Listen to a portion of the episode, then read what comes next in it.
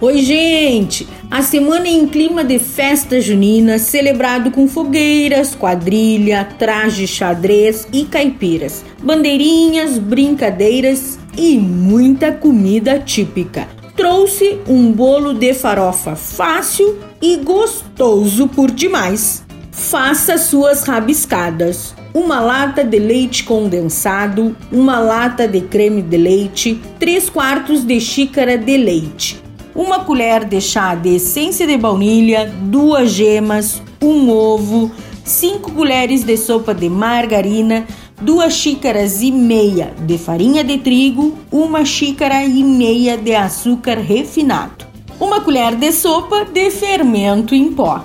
O modo de preparo: em uma panela, coloque o leite, o leite condensado, a essência de baunilha e as gemas.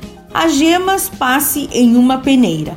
Cozinhe mexendo sempre para não empelotar o creme. O ponto é ficar meio grosso, mas não totalmente.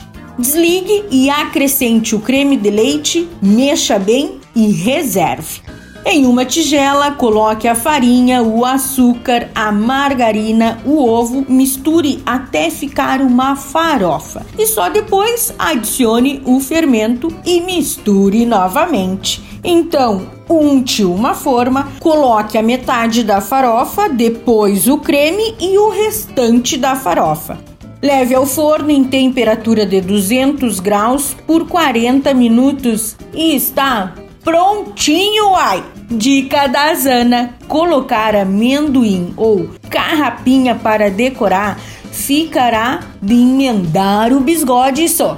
Espero que vocês tenham gostado da receita de hoje. Não se esqueça, se perdeu esta ou qualquer outra receita, corre e acesse o blog do Cozinha Viva. Está lá no portal Leovê. Meu nome é Zanandrea Souza, temperando sua semana junina. Até amanhã, tchau, tchau!